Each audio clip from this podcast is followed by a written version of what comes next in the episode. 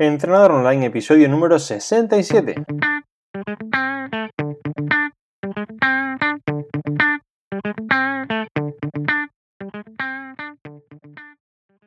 Muy buenos días y bienvenidos a Entrenador Online, el podcast en el que aprenderás a mejorar tu físico, rendimiento y salud. Hoy es miércoles 22 de mayo y quiero explicarte qué es lo que tienes que comer antes, durante y después de tu entrenamiento para maximizar las ganancias del mismo. Da igual si entrenas a primera hora, a media mañana o por la tarde noche, porque daré ejemplos para todos los casos para que nadie tenga excusa de no entrenar y de no comer de la mejor manera posible. Y antes de empezar con el capítulo del día, recuerda que en Training Around the World tienes tu academia de entrenamiento de fuerza y nutrición, donde encontrarás todo, todo y todo lo que necesitas para hacerte fuerte y mejorar tu cuerpo, desde entrenamientos para cualquier nivel, en casa, en el gimnasio, hasta cursos de nutrición para cualquier objetivo. Todo ello creado por profesionales y con la idea de que aprendas a hacer las cosas para siempre y no tomes un plan mágico de 8 semanas y ya. Como siempre sabéis que la idea es enseñaros a hacerlo para siempre. Ahora sí vamos ya con el tema del día. Vamos a ver qué comer antes, durante y después del entrenamiento. Como dije antes, lo primero es que no es una excusa para no entrenar o no comer. Es decir, bueno, pues como yo no puedo tomarme estas dos comidas, no lo voy a hacer. No, ¿vale? Aquí lo principal es que todo asume. Lo principal es que entrenemos y comamos, digamos, lo mejor posible siempre, todas las veces que se puedan, ¿vale? Lo segundo es que aunque comas bien en el entorno del entrenamiento, ¿vale? Esto es importante, pero más importante es el cómputo global. Lo más importante es cómo comes al final del día, de la semana o del mes. Por más que el entorno del entrenamiento sea un momento adecuado, ¿vale? Para ingerir según qué alimento, o sea, un, digamos, un entorno en el que hace falta, por ejemplo, proteína, esto va a servir de poco si solamente la ingieres aquí, ¿vale? Tienes que recordar que lo importante siempre es pensar en global y que no tenemos que perdernos en pequeños detalles. Esto es una idea para maximizar las ganancias, pero lo principal es la base y que tu semana, tu día, tu mes esté bien ordenada y con alimentación adecuada. Y ahora sí vamos a ver qué debe incluir cada comida en el caso de que queramos hacer las tres, porque como veréis no es obligatorio comer durante el entrenamiento, es de las cosas que digamos suelo recomendar a personas con un caso muy muy específico. Comer antes del entrenamiento tampoco obligatorio y comer después, pues depende, ¿vale? Voy a, voy a dar los ejemplos para que veáis cómo hacerlo y poder aplicarlo. Vamos allá. Comida del preentrenamiento, es decir, antes de entrenar, debe incluir una fuente de carbohidratos y otra de proteína. Es importante recalcar que la proteína debe estar en el entorno del entrenamiento, es decir, tiene que estar o antes, o durante, o después, y no hace falta que esté en ambas comidas, ¿vale? Hay muchos casos en los que es ideal que esté en ambas comidas, porque por ejemplo, si quieres ganar masa muscular, tienes que repartir, por ejemplo, 100 o 200 gramos de proteína en todo el día, en cuantas más fracciones lo repartas va a ser mucho mejor para tu cuerpo, ¿vale? Pero que sepáis que no es vital, no es súper importante e imprescindible ingerirla siempre antes y después, basta con que sea en una de las dos opciones. Si hacemos la comida de antes del entrenamiento, una hora antes de entrenar, digamos, en esta fracción de una hora 45 minutos, lo ideal es que sea una comida ligera, una comida ligera que incluya carbohidratos, que incluya proteína y que no incluya grasas. ¿Por qué? Porque las grasas van a hacer que estemos, digamos, haciendo la digestión durante el entrenamiento, nos sintamos más pesados porque al final la grasa tarda un poco más en digerirse y estaremos durante el entrenamiento pues, con la barriga pesada, un poco incómodos y esto pues no es lo ideal para entrenar y para estar cómodos, ¿vale? Si por ejemplo la comida es dos horas antes de entrenar, dos horas y media, tres, aquí sí que podemos hacer una comida un poquito más copiosa, ¿vale? Voy a dar varios ejemplos para que tengáis ideas. Supongamos que tenemos poco tiempo, como dije, una hora o menos, ¿vale? Aquí podríamos incluir cualquier fruta, conjunto de frutas, ¿vale? Que nos harían el aporte de carbohidratos sin, sin pesadez, junto con, por ejemplo, un batido de proteína, si queremos incluirlo en este momento, ¿vale? Para, para poder, digamos, tener la mezcla de carbohidratos y la proteína, si queremos, como dije, incluir la proteína en este momento. Podemos también eh, comer un sándwich o un bocata de pavo, con el que ya tendríamos aporte de carbohidratos más proteína.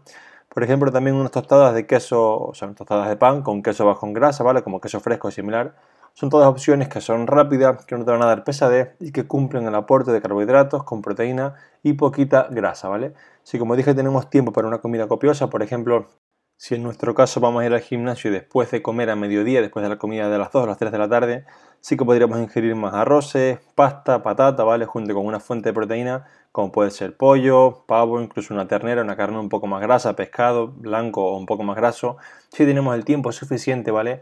Para no llegar al gimnasio pues repitiéndose la ternera, el pescado azul o un poco la comida un poquito más grasa, ¿vale? Luego está la otra opción que es la que yo hago actualmente, ¿vale?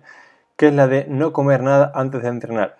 Yo, por ejemplo, entreno sobre las 6 y media de la mañana y obviamente si quisiera desayunar tendría que despertarme a las 4. Y la verdad, no me apetece, no, no me parece un gran plan despertarme a las 4 para poder entrenar a las 6 y media habiendo comido antes. Entonces yo lo que hago es que me entreno simplemente con un café. A veces un café solo, a veces un café con leche, depende de lo que me apetezca, ¿no? No porque una cosa u otra me dé más energía, ¿vale? Muchas veces me dicen, Alberto, pero no te mareas así. Y a ver, al principio cuando empecé a hacer esto me sentía raro, sentía que no tiraba igual, decía, jope, es que por la mañana estoy muerto. Pero en una semana me acostumbré y ahora voy súper bien, ¿vale? Yo quiero comentaros que yo durante los años que llevo entrenando he entrenado a todas horas. Empecé entrenando tipo 9 días de la noche, cuando entrenaba al principio con, digamos, con mis amigos, ¿vale? Luego, por trabajo, eh, pasé a entrenar a las 6 de la tarde, similar cuando trabajaba un poco eh, por la noche. Luego he, trabajado, eh, perdón, he entrenado también tipo 11, 12 de la mañana porque empezaba a entrenar a mediodía.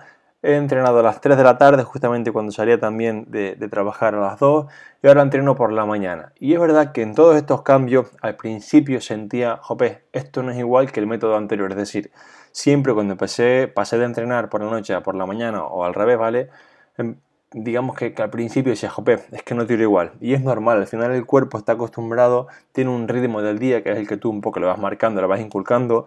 Y cuando se lo trastocas y lo pones a entrenar a las 8 de la mañana, a las 8 de la tarde, pues obviamente se siente incómodo, se siente que no tira igual, que no tiene energía, pero esto es transitorio, ¿vale?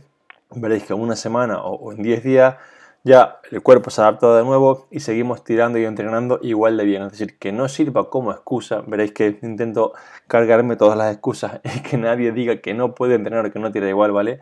Que no sirva como excusa para no hacerlo bien. Es decir, trataréis unas semanitas en adaptaros, pero no pasa nada.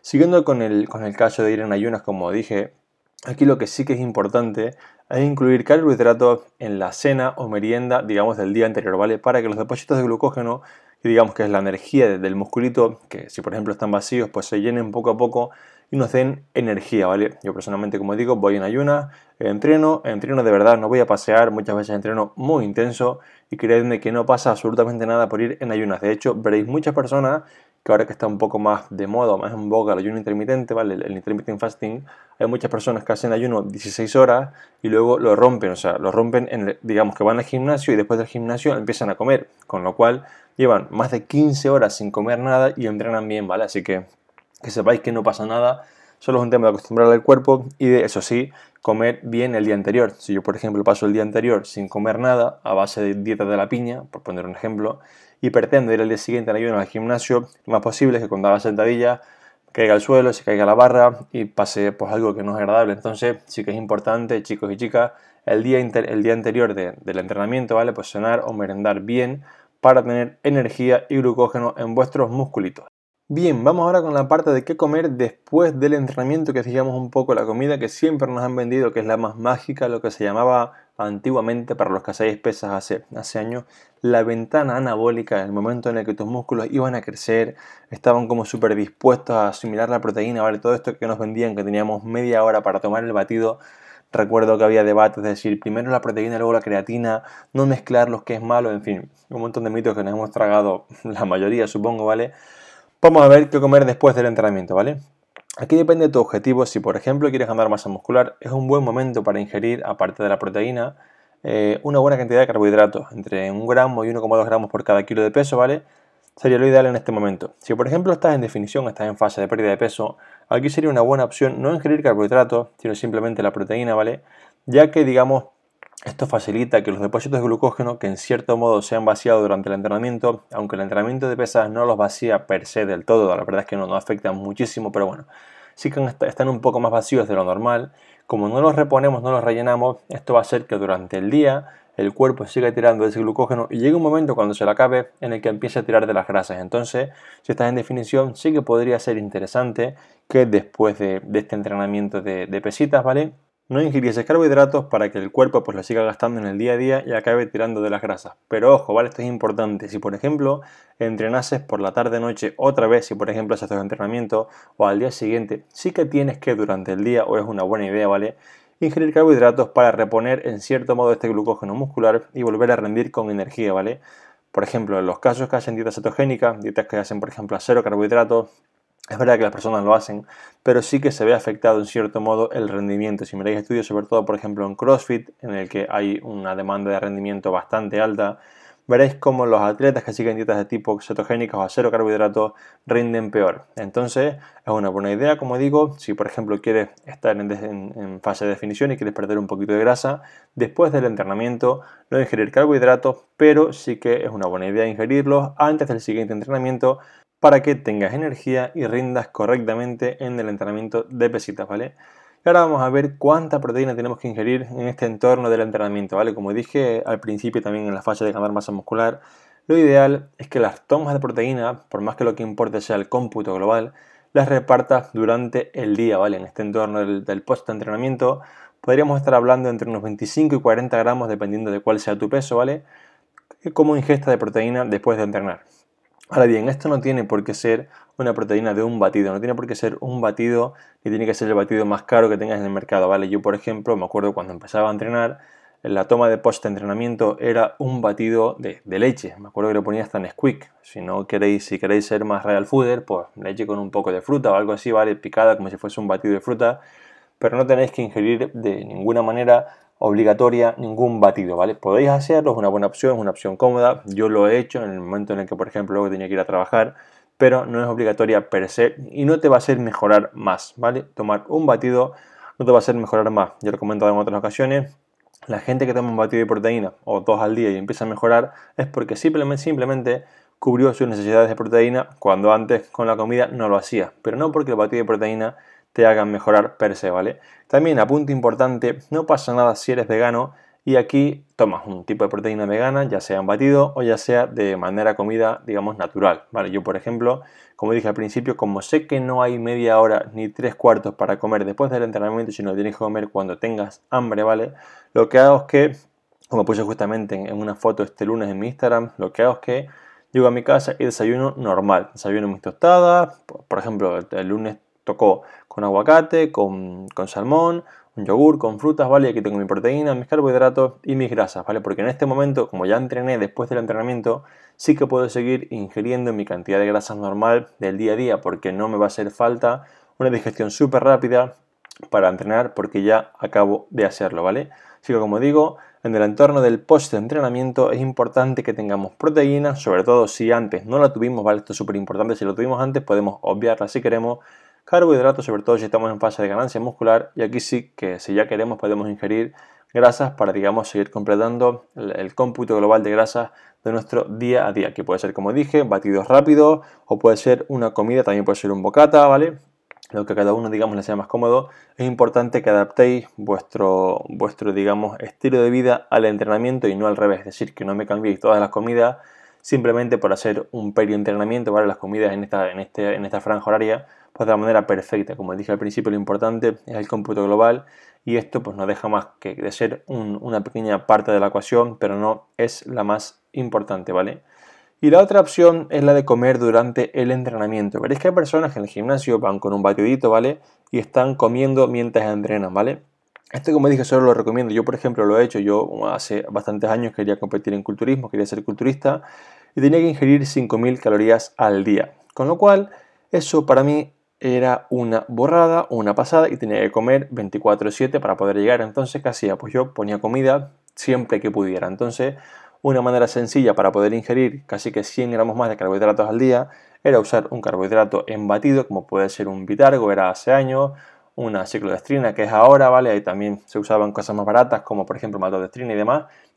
Es una manera para, digamos, aumentar la ingesta de carbohidratos de una, digamos, perdonad que me repita, de una manera sencilla o, de una forma que sea bastante para nuestro estómago ligera, ¿vale? Porque si en lugar de comérmelo en batido, tomármelo en batido, tuviera que comerme 140 gramos de arroz para, digamos, hacer la equivalencia, pues la verdad, no me apetecía nada, no, no me voy a entrar porque ya comí un montón durante el día, ¿vale? Entonces, una opción para esas personas, digamos, lo que, lo que se suele llamar un, hard gainer, porque les cuesta mucho ganar peso, podría ser durante el entrenamiento usar un batido de, carbohidratos, ¿vale? Intentad que sean, digamos, ligeros de, digerir, porque es verdad que ahora mismo con la, digamos, la novedad que hay en suplementos y demás, es fácil encontrarlos, pero hace años, cuando, hace, no sé, hablo hace 10 años, cuando yo los tomaba, había algunos que eran súper, súper, súper pesados, salir a entrenar sin hambre y sin nada. Así que si, si tu objetivo es ganar masa muscular y ves que te faltan calorías, una opción sería ingerir estos carbohidratos durante el entrenamiento. Hay personas que también añaden BCA, los clásicos aminoácidos ramificados. Podéis añadirlo. Yo personalmente me ahorraría el dinero porque siempre que tengáis proteína no hace falta usar BCA de manera aislada. Cuando hay estudios que comparan no tomar nada o tomar BCA, se ve que ganan los BCA. Pero entre tomar proteína o tomar BCA, gano la proteína, así que yo me lo ahorraría, ¿vale? Y como os digo, durante el entrenamiento solo tomaría carbohidratos en el caso de que me hicieran falta ese extra de calorías y quisiera hacerlo así. Voy a hacer un pequeño resumen rápido, ¿vale? Digamos, de, las tres comidas que he comentado, que he mencionado, para que tengáis una idea rápida para casa y así pues se, os quede más claro, ¿vale? En el preentrenamiento podemos no hacerlo, ir en ayunas o hacerlo. En caso de hacerlo, importante, carbohidratos más proteína, ¿vale? Ojo, no meter muchas grasas para que no estemos pesados e intentar que, que no pase digamos, poco tiempo entre la comida y el entrenamiento para no estar pesado. Como dije, si tenemos menos de una hora, pues tirar de fruta, tirar de bocatas un poco ligerito. Si tenemos más de una hora, dos horas, pues un plato de pasta, digamos la comida principal del día, lo que a cada uno le sea más cómodo. En la parte del post-entrenamiento tiene que haber, ¿vale? Proteína y carbohidratos si por ejemplo tu objetivo es ganar masa muscular, solamente proteína si tu objetivo es por ejemplo perder grasa o como dije, puedes tener la opción de no hacer post-entrenamiento per se. Puedes no comer después de entrenar siempre que lo hayas hecho antes, ¿vale? Y digamos que tu, entorno proteico en ese, en ese aspecto, en ese momento, esté positivo. Como dije al principio, lo que importa es que la proteína esté, no tanto si es antes o después, ¿vale? Y por último, durante el entrenamiento, lo que se conoce como el intraentrenamiento, no ingeriría nada, yo la verdad es que no tomo nada ahora mismo, o como dije, si es un caso en el que quieres ganar masa muscular y te cuesta comer bastante, ¿vale? Una buena opción podría ser ingerir un carbohidrato de rápida absorción, como pueden ser los bitargos, ciclodestrinas, etcétera, para poder sumar esas calorías en forma de carbohidrato y poder conseguir tu objetivo de ganar masa muscular.